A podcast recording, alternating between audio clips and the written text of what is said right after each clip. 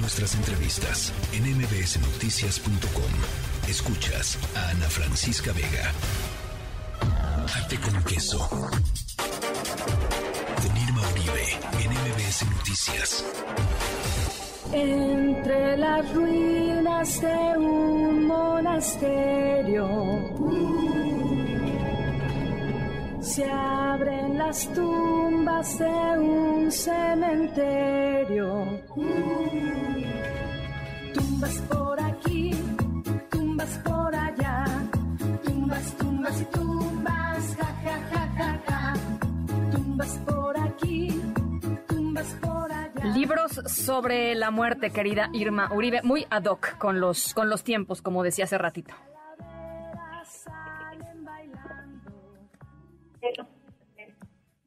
Ya algunos temas escabrosos porque es octubre, pero pues ahora sí, Día de Muertas, Día de Muertos, perdón, está la vuelta. Ya hemos platicado en este espacio en, en otros años sobre libros, bueno, les hemos recomendado libros sobre la muerte, que han estado orientados sobre todo como a entender la muerte como algo natural, como parte de la vida, eh, y sobre todo también como recomendaciones para niños y niñas que tal vez están atravesando un duelo o que quieren platicar más sobre el tema de la, la vida y la muerte, y, ¿no? El ciclo en general. Pero hoy quisiera recomendarles libros sobre la muerte desde un tem- desde como un punto de vista un poquito más escabroso y terrorífico y hasta un poco morboso. Ajá. Eh, Ay, así que ajá. les traigo libros sobre la muerte para chicos y chicas más grandes, que siempre nos piden más recomendaciones eh, para ellos y para ellas, porque la verdad muchas veces recomendamos libros para niños y niñas pequeños, en primeras infancias, en hasta primaria, pero hoy les traigo eh, dos recomendaciones en particular muy buenas, eh, que sí son un poquito eh, oscuros para chicos y chicas ya en edades un poquito más avanzadas, como a partir de los 13 años tal vez, em, que tratan la muerte pues como desde un punto de vista un poquito más oscuro, más cínico, tal vez con un poquito más de morbo. Y acuérdense que mañana subimos las recomendaciones a nuestro Instagram en Adentro Afuera, en donde además pueden ver las portadas, ver un poquito más de opiniones y pues ahí también explorar qué otras recomendaciones hemos hecho sobre estos y muchos otros temas, además de las recomendaciones de esta semana que les dejamos por allá todos los jueves. Buenísimo. A ver, venga. El primer libro que les quiero recomendar es un libro muy, muy lindo. Ya les, ya les he recomendado por acá antes novelas gráficas, no nada más para los más chiquitos, sino también para, pues para, para chicos y chicas adolescentes y adultos jóvenes. Eh, a mí en particular es un género que me gusta mucho, que descubrí ya grande. Cuando yo era niña no leía tantos cómics, pero ya de grande es, es un género al que le agarré mucho, mucho gusto y creo que el arte que involucra eh, la novela gráfica es increíble. Sí. Este libro en particular está muy lindo, se publicó en 2011, es de Vera Brosgol, que es una autora e ilustradora rusa que vive en Estados Unidos, y el libro se llama El fantasma de Anya. Es una novela gráfica, como les decía, y es un viaje al mundo de una adolescente que se llama Anushka, pero le dicen Anya, eh, que llega de Rusia a vivir a Estados Unidos y va a una escuela en la que no se siente muy a gusto, en la que no se siente muy adaptada, y entonces Ania suele irse, escaparse de sus clases e irse al bosque a caminar y a pasar un poquito de tiempo sola. Y en una de esas se cae a un pozo y es ahí en donde conoce y un poco a la fuerza se hace amiga del fantasma de una chica que se llamaba Emily y pues que obviamente está muerta. Em, el fantasma de Anne está inspirado en personales de la autora, que es también una persona que migró de Rusia a Estados Unidos. Em, también tiene por ahí alguna inspiración de Murakami, si sus hijos e hijas em, son más conocedores de la literatura. Y la historia no es la historia típica adolescente nada más, trae temas como muy de la edad, como sentirse incómoda en el cuerpo de una misma, tiene temas de sentido de pertenencia, tiene temas de adaptación cultural, pero pues también la historia eh, tiene un twist un tanto oscuro sobre lo que puede implicar volverse amiga de un fantasma o un ser paranormal.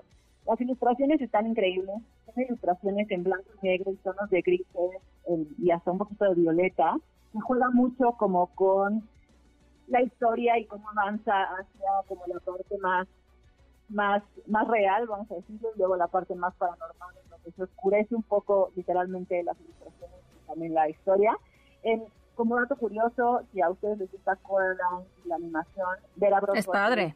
La ilustradora del Fantasma de Anya fue parte del equipo que trabajó en la animación y en la ilustración de la película Coraline que, que, que salió hace algunos años, que es buenísima y también es un poquito de terror.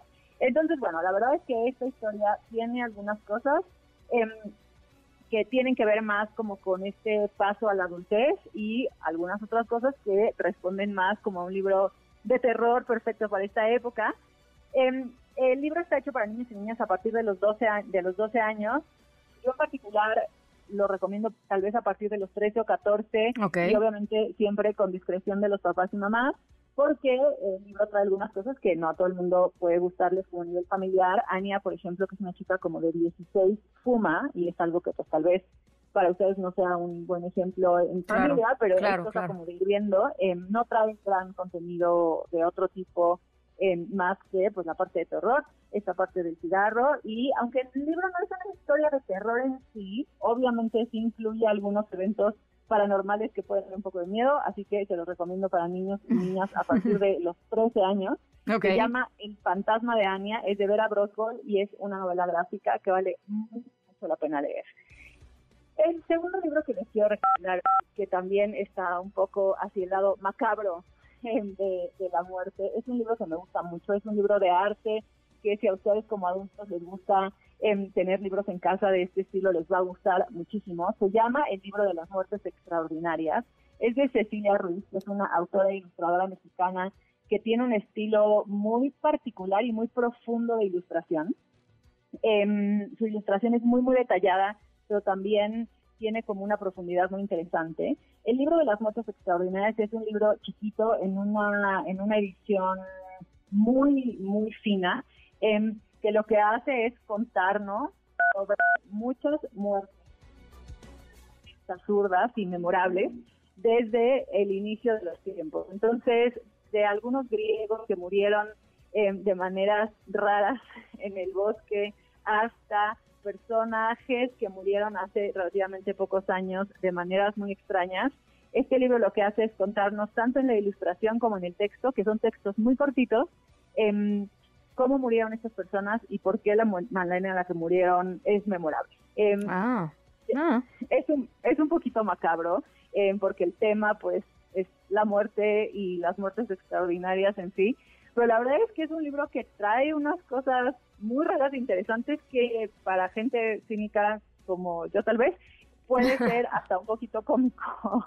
Este, no sé si en algún momento a ustedes les tocó ver este video de, de maneras tontas de morir, que fue parte de una campaña en Australia, y es un poco eso, es un poco maneras absurdas. Bueno, había un programa entero, Irma, había un programa entero de, no me acuerdo que eran las 100 maneras tontas de, de morir, una más cosa así. absurdas de morirse. Más absurdas de morir y, y uno terminaba no queriendo dar un paso porque decía, donde, donde yo caiga en la 89, no sé, ¿no? Este, no sé, este, pero bueno, no sí. más se van a burlar de ti, sino que vas a ser Exacto. una memorable. La verdad es que es un libro que a mí me gusta mucho. Las ilustraciones están increíbles.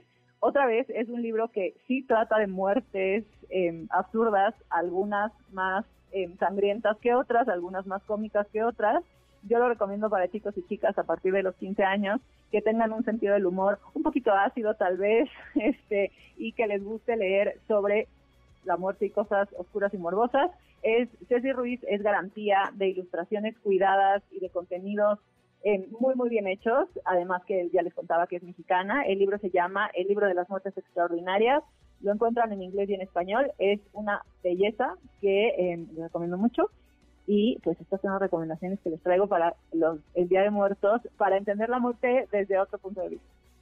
Bueno, pues eh, eh, me gustan las dos recomendaciones a, a- a discreción, como tú dices, eh, Irma, de, de, pues del- del- de los cuidadores, de papá, mamá, lo que sea, eh, porque sí creo que es importante que a partir de cierta edad, eh, pues vayas, vayas empatando lo que le presentas a, a tus hijos, a tus hijas, a tus nietos, etcétera, con lo que realmente quieres que estén, ¿no? Leyendo, compartiendo, en fin, Claro. lo que sea.